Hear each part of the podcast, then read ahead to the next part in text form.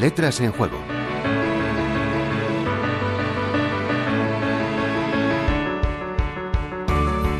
Vamos hoy con otra de esas expresiones que nos encantan en Letras en Juego, de esas de uso tan común que sorprende que se haya despistado su origen a la mayor parte de los hablantes.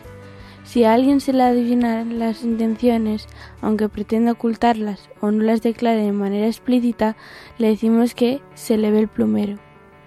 El diccionario de la lengua lo describe sin la menor de las ambigüedades y nos dice que si se le ve a alguien el plumero se descubren sus intenciones o defectos. Este es uno de los casos en los que la expresión tiene un origen muy concreto, muy localizado en el tiempo y casi en el espacio, a diferencia de otras que solo podemos aventurar conjeturas. Si queremos saber de dónde viene lo del plumero, tenemos que irnos a un año, 1812, y un lugar, Cádiz, que a buen seguro les aportan a nuestros oyentes pistas suficientes de por dónde sopla el aire.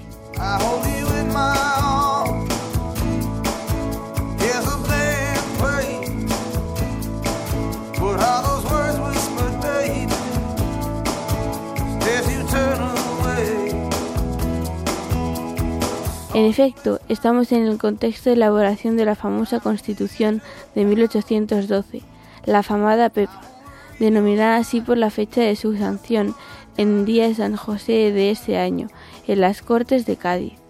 Les animamos a buscar el programa en el que les hablábamos de esa Constitución y sus curiosidades.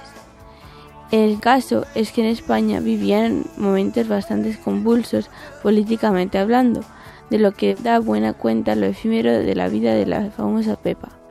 Los liberales, los mismos que han elaborado la famosa Constitución, en plena guerra con los franceses por un lado y enfrentados por los absolutistas, guardadores de las esencias del último régimen, promovieron la información de milicia nacional por suerte de un cuerpo militar policial de carácter voluntario, formado por ciudadanos liberales al objeto de luchar contra los franceses, pero también para mantener el objeto de orden interno y sobre todo para defender el régimen constitucional. Como no podía ser de otra manera, el cuerpo fue abolido en varias ocasiones por Fernando VII, pero consiguió mantenerse de un modo u otro hasta que fue abolido por el régimen de la Restauración. Como curiosidad, les diremos que durante el reinado de Isabel II se mantuvo un agrio debate entre el Partido Progresista partidario de su mantenimiento, y el moderado, que propugnaba la sustitución por la Guardia Civil, cuerpo no voluntario, sino profesionalizado.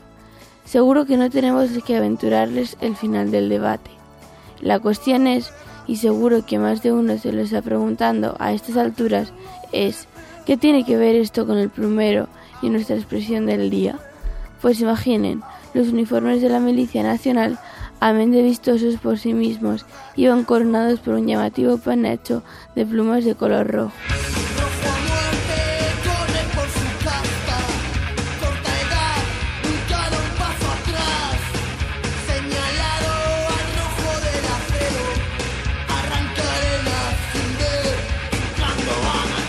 Identificabas las milicias con los liberales, como no podía ser de otro modo, se empezó a extender la expresión se ve el plumero entre aquellos conservadores que adivinaban sus interlocutores ideas excesivamente liberales.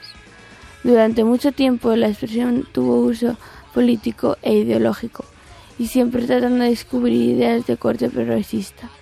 No obstante, andando el tiempo, se diluyó el origen y se mantuvo el sentido de descubrir las intenciones de alguien, si bien necesariamente políticas, necesariamente progresistas. A partir de ahora, si ustedes les petan la expresión a alguien, al menos pueden recordar que el famoso plumero era rojo. Julia Gabela Verbel, Delia Gabela y Juan Antonio Martínez Verbel. Universidad de La Rioja, Radio 5, Todo Noticias.